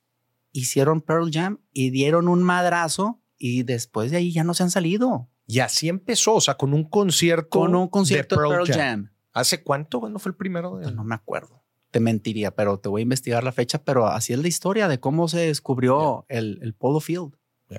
Yo estoy impactado ahora que estuve en julio en, en Tomorrowland que el primero fue en el 2003, o sea, llevan 20 años del festival. Una ciudad, ¿verdad? Estoy impactado con la infraestructura que le meten, o sea, la, la producción, güey, los escenarios de música electrónica, es algo... Y algo bien interesante que se me hacía es este, el line-up de, de los headliners, los DJs son los mismos que hace 13 años, güey, 15 años. Los mismos son los mismos, güey. David Guetta, los Tiesto, los de Swedish House Mafia, Chainsmokers, eh, Martin Garrix, son los mismos. Todos, todos. Los mismos. Porque no han salido nuevos artistas. Sí, el EDM, o sea, el, el, la música electrónica, la época de oro fue pues cuando salieron todos. Cuando lo hicimos nosotros, hace 10 años, más o menos. Pero siguen siendo los mismos. Pero fíjate qué inteligente es Tomorrowland. Te cambia la experiencia y el entorno. o sea, ahorita que fuiste tú eran castillos y parecía Disneylandia Reloaded al mil por ciento, ¿verdad? Entonces, eso hace que la gente siga yendo. Fíjate que eh, me platicaron que el, fundador de Tomorrowland, la nueva idea que traía. Creo que ya lo había aplicado en este, no lo vi muy bien palpado, pero dicen que, que eh, hacia futuro. El siguiente nivel de entretenimiento, lo que quiere armar el carnal es, imagínate que terminas el evento el domingo, ya te regresas y te dan un libro, Ajá. una novela. Entonces tú tienes todo el año para aventarte la novela. Y es una novela de fantasía, castillos, princesas, caballeros, etcétera. Digo, va cambiando obviamente la temática, pero es una novela. Y el trip es que cuando llegues tú a Tomorrowland 2024 Ajá. o al siguiente año, vas a ver una representación de lo que leíste en el libro. Fíjate. O sea, imagínate, eh, es como si leíste Harry Potter y al siguiente día el festival va a ser el mundo de Harry Potter. Y va- todo lo que leíste, que si había un dragón, que si había una princesa, que si había un castillo, vas a decir a la madre. Entonces, entonces llevas ya el entretenimiento a un siguiente nivel, ya es algo inmersivo. Esas son las experiencias que tenemos que seguir haciendo. Mm. Son las experiencias que tenemos que seguir creando para que no se vuelva algo monótono, que no sea como cuando decía mi abuelo, pon el escenario, pon chingo de cheve y dale. Y No, ya no, ya tienes que poner ruedas de la fortuna y castillos Sí. y ponerte unos lentes para ver en tercera dimensión al artista y súbete al escenario, velo de arriba y la chingada. O sea, necesitas ser muy creativo para poder estar actualizado. Porque si no estás actualizado, te eres uno de los del montón, Sí. ¿verdad? Y fíjate, un último comentario sobre Tomorrowland también me impactó la edad de la gente que iba. Sí se veía que ya es un festival de chavorrucos, güey. O sea, ya no, yo creo que Gen Z's No, no, no, porque no crecieron güey. con esa Sí, música. no, o sea, y, y había gente de 50, 60 años. y güey. porque tienen lana para pagar el boleto. sí, también. Los chavitos no tienen, Sí. ¿verdad? Ahorita los chavitos que andan con el reggaetón no les alcanza para ir al festival de reggaetón, pues porque están caros los Sí, boletos y el reggaetón es para los morritos. Entonces tú tienes que saber a qué público tirarle y cuándo activar una este, propiedad, que yo le llamo propiedad a los festivales, cuándo activarla y cuándo apagarla. Eso está bien interesante lo de las propiedades. O sea, usted, eh, eh, propiedad intelectual. O sea, ustedes han adquirido varias propiedades, Nosotros hemos creado, Creado. nuestras propias propiedades. pero también han adquirido otras Adquirimos la franquicia de Wish Outdoor. del Wish Outdoor. Sí, exactamente. ¿Qué es que dijiste? Eh, de Holanda. de Holanda. Ustedes compraron la propiedad y eso les permite a ustedes ejecutarlo aquí. Ejecutarlo, pero en base a los lineamientos de la franquicia. Claro, ¿Verdad? claro, o sea, claro. por ejemplo, Wish Outdoor, tienes que traer los escenarios desde allá en contenedores de barco Te los traes. y se vienen un mes y medio, dos antes, llegan a Veracruz Mm. y después de ahí se suben a Monterrey y empiezas a armar. Es como un Lego Wish Como- Outdoor. Y como una franquicia, ¿va? O sea, oye, pues estos son los lineamientos, eh, tienes que hacer una producción así, tiene que ser un line-up así, Exacto. etcétera. Sí, pero aquí la ventaja que tenemos nosotros con Wish es que somos, pues, co-partners de ellos, que ahorita pues estamos en hold, te digo, son propiedades que se prenden y se De apagan. repente las usas. Sí, pues porque ahorita después de pandemia se puso Ujú. difícil la situación y pues no, no hay lana para todo, Maurice, la neta. Este, y lo padre con Wish es de que nos hacemos juntas. Oye, nos vamos a Europa o ellos vienen a México. A ver, ¿qué temática vamos a agarrar este año? Pues la temática de un robot, Mm. de un águila, de un lobo y van construyendo el escenario en base al, la- a, a- a- a lo que escogimos, Mm. ¿verdad? O sea, hemos tenido escenarios bien locochones que son pulpos, que son lobos, este, que fue un castillo una vez, pero te digo, todo se fabrica ya y todo se viene. Te lo mandan acá. Te lo mandan para acá. Y ellos te ayudan en la gestión con los artistas, me imagino. Sí, digo, son tres agencias en todo el mundo, Moris. Mm. A las tres agencias las conoce todo el mundo los que estamos este, metidos. Tres agencias de todo el mundo de representación de de artistas. representación de artistas. O sea, no creas que son 200 agencias. De, de EDM o de, De artistas todo. en general. de todos. ¿Qué- ¿Cuáles son? William Morris, CAA, ITV y como otras dos más. Y ahí en esas, o sea, en esas tres, cuatro agencias están todos los artistas del mundo. Todos los artistas, actores, speakers, deportistas, Todo. todo, todo el entretenimiento. Ya. Hasta políticos tienen. Entonces tú ya tienes las relaciones con ellos, ya nada más ahí vas gestionando. Ya nada más vamos gestionando. Oye, vamos a tener este, el Power Fest.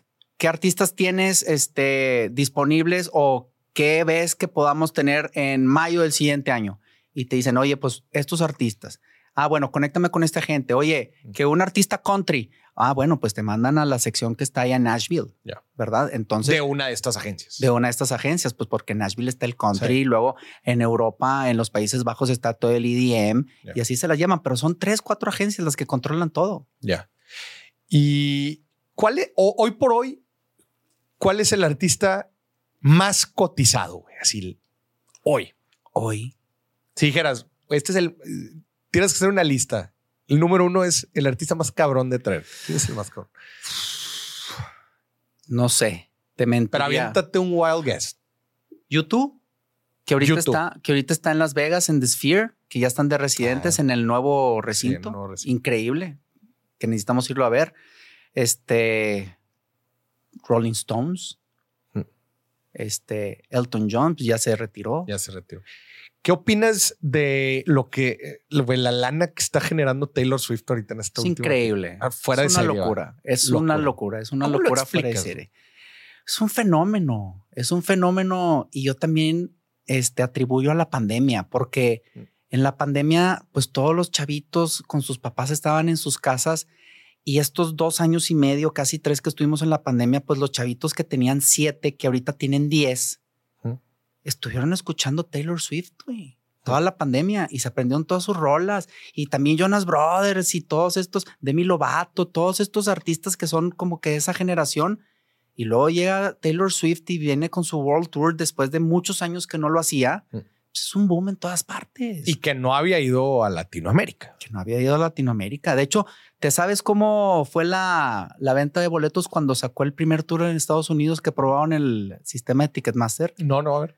Eso está bien interesante porque Ticketmaster, chinga, ya me voy a aventar una, Échatela, no pasa nada. No pasa nada. saca una nueva tecnología de oferta y demanda, como los aviones. Como temporadas. Ya ves, si te quieres ir a Cancún, en diciembre te cuesta una lana, si te quieres ir en enero te cuesta bien barato, si te quieres ir en febrero te cuesta más barato y así. Y te vas en Semana Santa, carísimo y la chingada.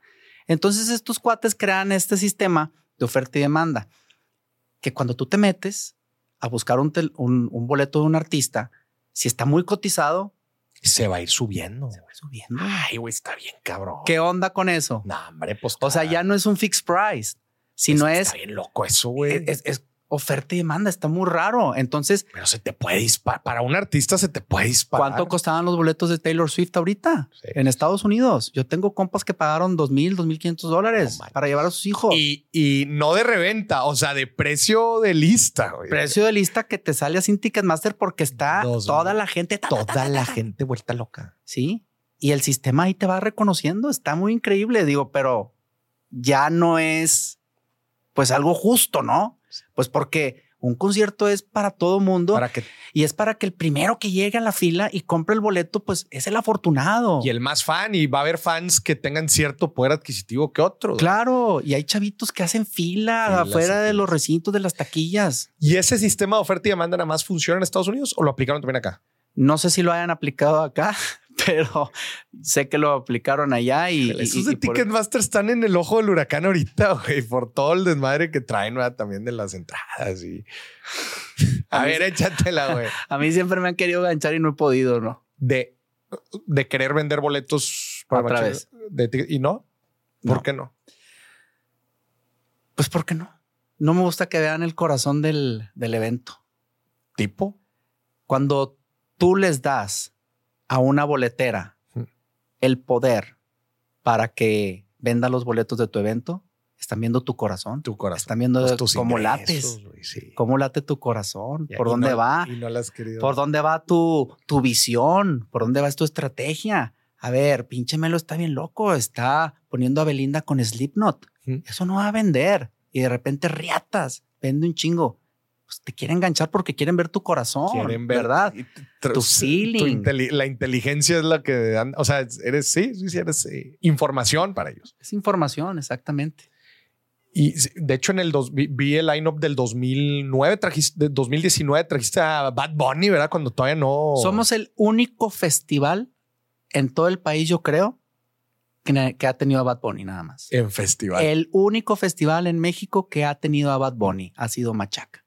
Y fue una lucha de dos años también, Maurice. O sea, porque sí fue de 2019, pero desde 2017 le estamos friegue y friegue al manager, a la gente, y se cambió de agencia y se fue a la otra, y ahora lo tiene mi compadre este, aquí de México, este Westwood, pues márcale a él y esto y el otro, pues lo logramos, cabrón. Y somos el único, y eso a mí me llena de mucho orgullo porque la verdad es que tenemos actos únicos. O sea, esa vez de Bad Bunny también estuvo Gwen Stefani, un año antes 30 Seconds to Mars con Jared Leto. La verdad es que sí le hemos metido mucho coco, mucho coco para traer cosas diferentes y que no sean las que andan tureando. Porque normalmente los festivales en el país son artistas que vienen en ruta. Vienen de Argentina, de Colombia, de Chile y pasan por México. Y tú ya sabes qué artistas vienen. Cuando anuncian uno la palusa en Argentina, tú dices, Va a venir ah, para acá. ya sé quién viene aquí a, al, al Palacio de los Deportes, al Foro Sol, a no sé dónde, a Guadalajara y la fregada. Entonces viene Machaca, que pues no tiene esa relación con esas promotorías ni con esos países. Dicen, ¿qué van a traer estos locos? Pues sacan a Belinda con Slipknot y con Reiki y esto y lo otro. ah, cabrón, una. Están locos tus güeyes. Qué chido. Oye, y en algún momento escuché algo sobre, sobre que hay ciertos artistas que te cobran, obviamente los más pesados, que te cobran por porcentaje de venta de boletos. Pero esos son cuando son solo shows. Solo shows. Cuando son solo shows. En un festival no puede ser porque no puedes sí, no te partir este 40, 50 artistas de que, a ver, tú eres tanto porcentaje, tú eres tanto, tanto, tanto. En un solo show sí es común que te cobren sí, por... Sí, sí puede ser. O sea, hay artistas tan grandes que ya te cobran el 90% de los ingresos y te dejan con un 10 porque ya saben que van a llenar. Y que se van a prevender el 100%. Y que se va a prevender. O sea, más que nada esos artistas son para decir, hice al artista y tener ahí el póster en tu oficina. Sí. ¿Me explico? Sí, es más de posicionamiento que ten ahí te va el 10% y ya sí, te Sí, sí, ese posicionamiento yo ya lo hice hace 10 años cuando hice el tour de David Guetta que y en el Estadio Azteca, por ejemplo. ¿Verdad? Ahí está la pinche foto, ¿verdad? y punto. Y nos ganamos el premio de las lunas del auditorio con esa gira y estuvo increíble. Pero pues sí hay artistas que te aprietan la tuerca porque ya saben que llenan, ¿verdad? Y te dicen, ¿sabes qué? El 90% para mí, nada más el 10% para ti. Échale. Ya. ¿Hacia dónde va la industria de los festivales? ¿Qué viene hacia adelante? Estamos pues ya en una etapa en donde, pues sí, la pandemia, vamos saliendo de la pandemia, pero pues ya se van a cumplir cuatro años, ya, ya venimos, este, ¿Qué, qué, ves tú en la industria futuro? Yo creo que los festivales que ya están ahorita posicionados en el país ya se quedaron. Ya se quedaron y yo creo que tenemos que ser, como siempre he dicho, muy creativos, muy aventados, muy disruptivos, ser diferentes, no estar en tu zona de confort y no nada más estar pensando en qué está pasando en Estados Unidos y qué está pasando en Centro Sudamérica, en Europa, para tú copiártelo. Yo creo que tú tienes que hacer tu propia, tu propia creación, ¿verdad? Para que seas diferente. Eso es lo que yo veo. ¿No vienen más festivales nuevos? Que yo sepa, no, ¿eh? No, eh, no que tú sepas, pero, o sea, con los que hay actualmente. O sea, tú dijiste, oye, los que ya están posicionados, esos se van a quedar. ¿No hay espacio para más? ¿En México o en Monterrey? En México. No, claro. Si hay, muy, No, no, no. De que hay espacio, hay espacio. A ver, por ejemplo, ahorita está en Samna, allá en, en, en Tulum. En, Tulum, en Quintana Roo.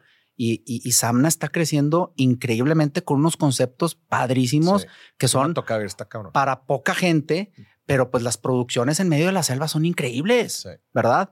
Y eso se puede replicar en otras partes, ¿verdad? Especialmente el territorio mexicano que, que es, muy diverso, ¿verdad? y que tenemos te permite, te permite hacer un desmadre en, en, Tulum, ¿verdad? Pero luego también te puedes ir a Baja California y tener unas vistas preciosas. Está La Paz, este, está también este Huatulco. O sea, México tiene los mejores venues de todo el mundo, yo creo, para poder hacer este tipo de eventos locochones diferentes y disruptivos y que la gente ya también quiere ver cosas diferentes y son más exclusivos y más petit.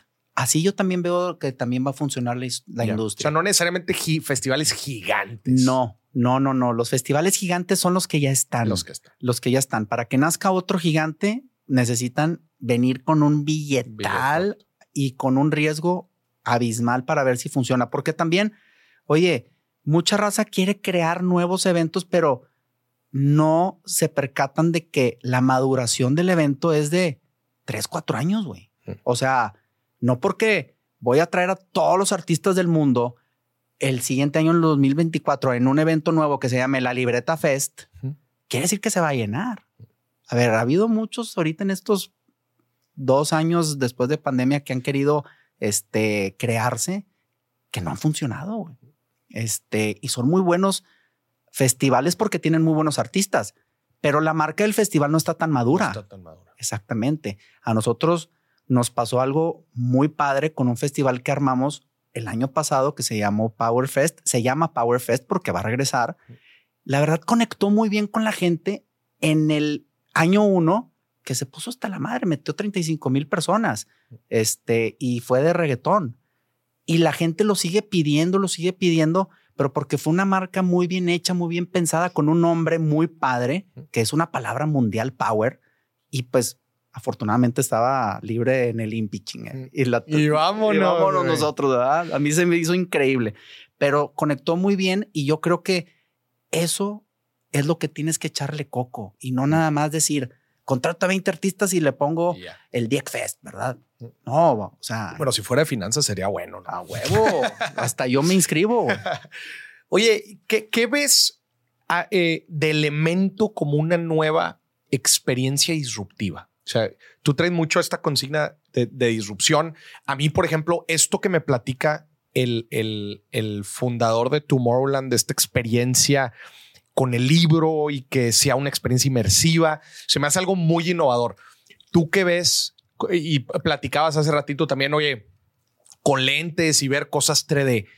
¿Qué- ¿Cuáles son algunos de estos elementos innovadores que ves que quizás ahorita no se están aplicando tanto, pero que en el futuro?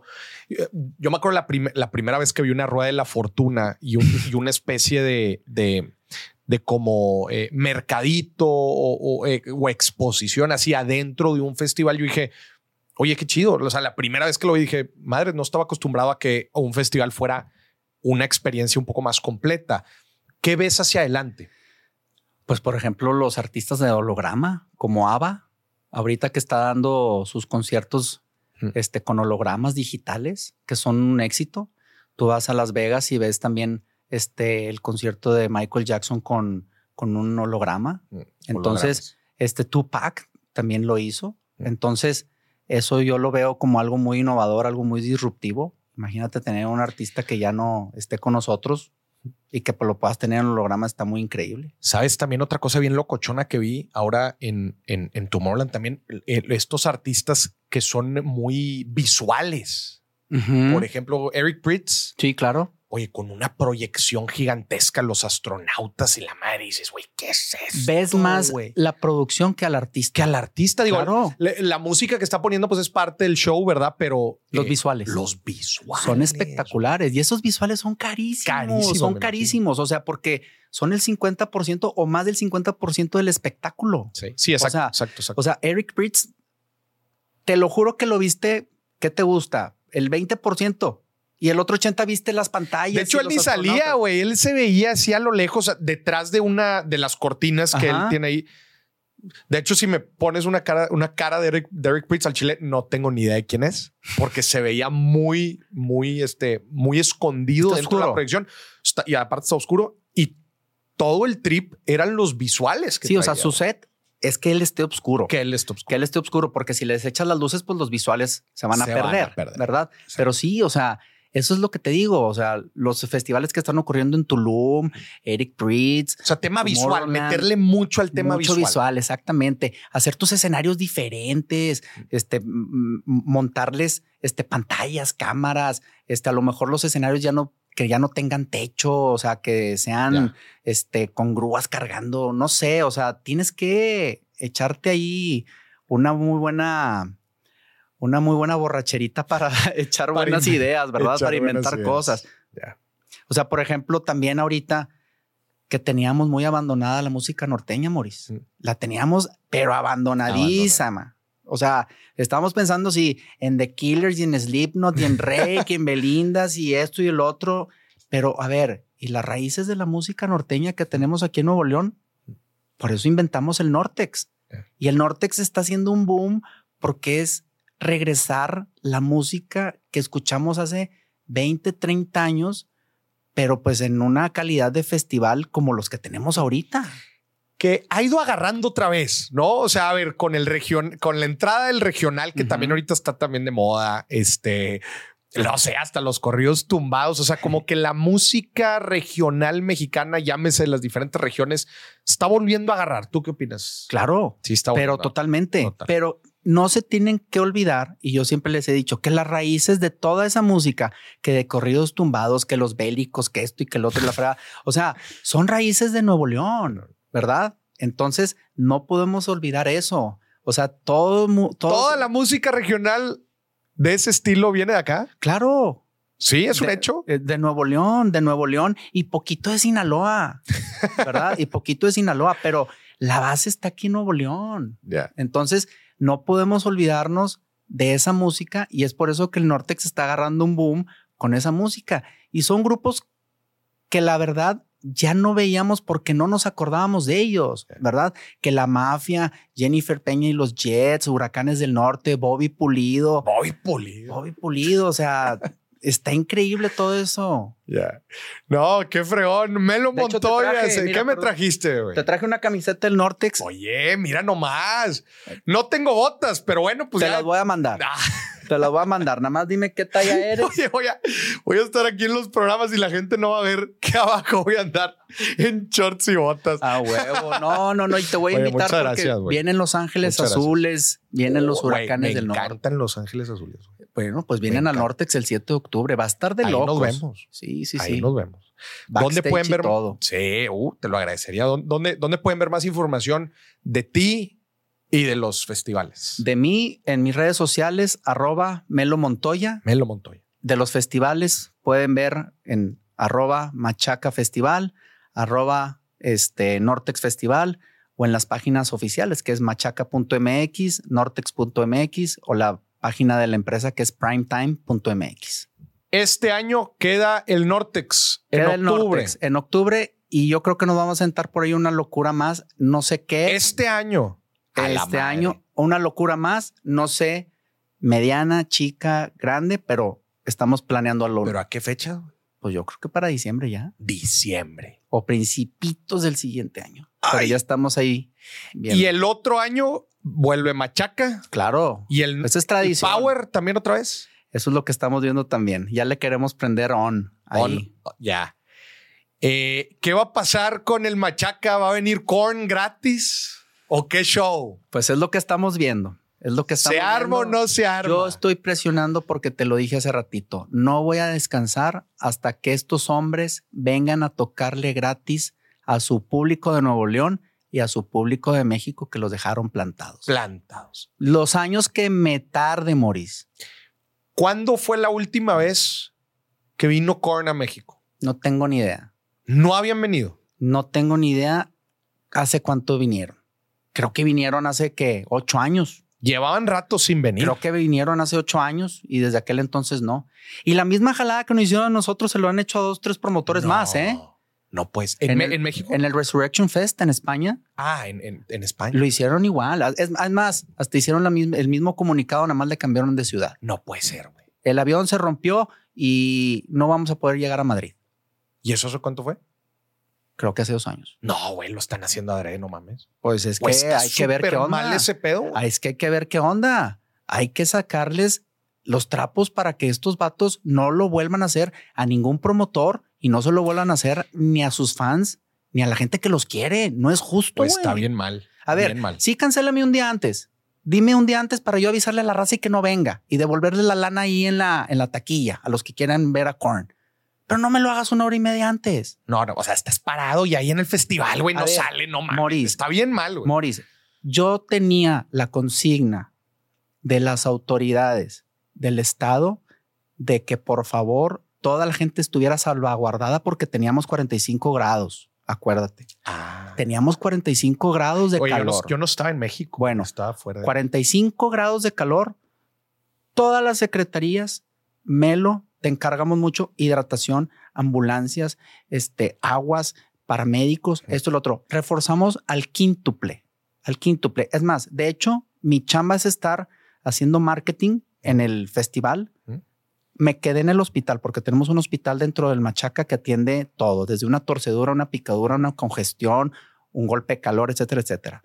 Me quedé yo ahí con los de las, este, con los de servicios médicos, primeros auxilios, atendiendo a la gente. Bendito Dios, saldo cero, Mm. saldo blanco, saldo blanco, nada pasó.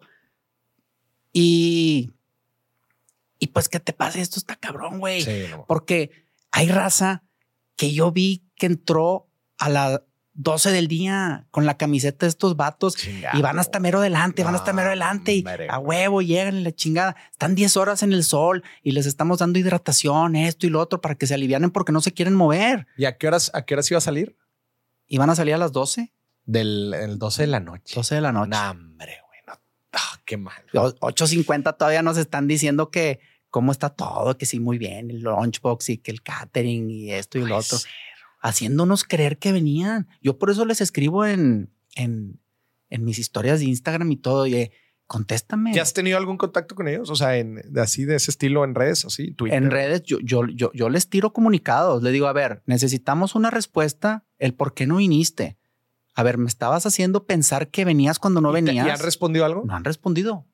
Necesito que respondan. Y, ahí- y por lo pronto allá los abogados dándose de, de- de trompos. Pues sí, pero pues obviamente yo sí necesito que la gente sepa la verdad, que los promotores sepan la verdad, Mm. porque no es justo que nos hagan esto, güey. Está bien fuerte. Está muy fuerte. Pobrecita la gente que sí fue. La neta, sí, pobrecitos todos, cabrón, nosotros Sí, también. güey. Sí, porque te mueven todo, güey. O sea, te mueven todo, te dan una noticia de esas. ¿Tú, tú- tuviste repercusión? ¿qué, ¿Qué pasa para ti como evento? Pues obviamente la marca, güey. O sea, la Sí, marca, te sí. digo, bien invicta, Y de, de, de- de 10 años con un golpe de estos, pues obviamente como que Sí, sí, sí. Obviamente nosotros tenemos ahí este, las estadísticas que el 15% de la gente fue a ver a Korn. Pero pues ese 15% es un público muy ruidoso, ¿verdad? ¿Cómo, sac- cómo sacan esas estadísticas? Public, eh, public listening. Igual, social, Social listening. listening. Sí, o sea, el 15% del 100% fue a ver a Korn. Pero no se merecen eso nadie, No, pues no. ¿verdad? O sea, aunque sea el 2% que los hayan ido a ver, no se merecen que les hayan No, tratado de que manera. de, de ética profesional gigante. Cañón. gigante. cañón. Señoras y señores, Melo Montoya con nosotros. Nos vemos entonces en octubre. Nos vemos el 7 de octubre en, el Nortex. Nortex. ¿En dónde es? En el Estadio Móvil Super. En el móvil super acá en Monterrey, Nuevo León, que es el de Sul, el estadio El Sultán. Estadio Sultanes. El Para que te vayas a echar Sultán. un buen dancing con Los Ángeles Azules. ¡Ay! Papá. Señorón, gracias por venir. No, gracias por invitarme. Aquí estamos Qué a la gusto orden. tenerte aquí. Muchas felicidades por lo que estás haciendo. Felicidades por estas experiencias tan chingonas que le das a la gente y que por muchos, muchos, muchos años más sigas teniendo éxitos tan fregones. Igualmente, felicidades a ti porque también la verdad la estás rompiendo. Muchas y me da muchísimo gusto. Gracias, gracias. Pues aquí aportando nuestro granito de arena y trayendo personalidades tan chingonas como tú. Puro loco, chinga. Eso. Y a ti que nos estuviste viendo y escuchando, esto fue otro episodio de Dime si billetes. Bye bye.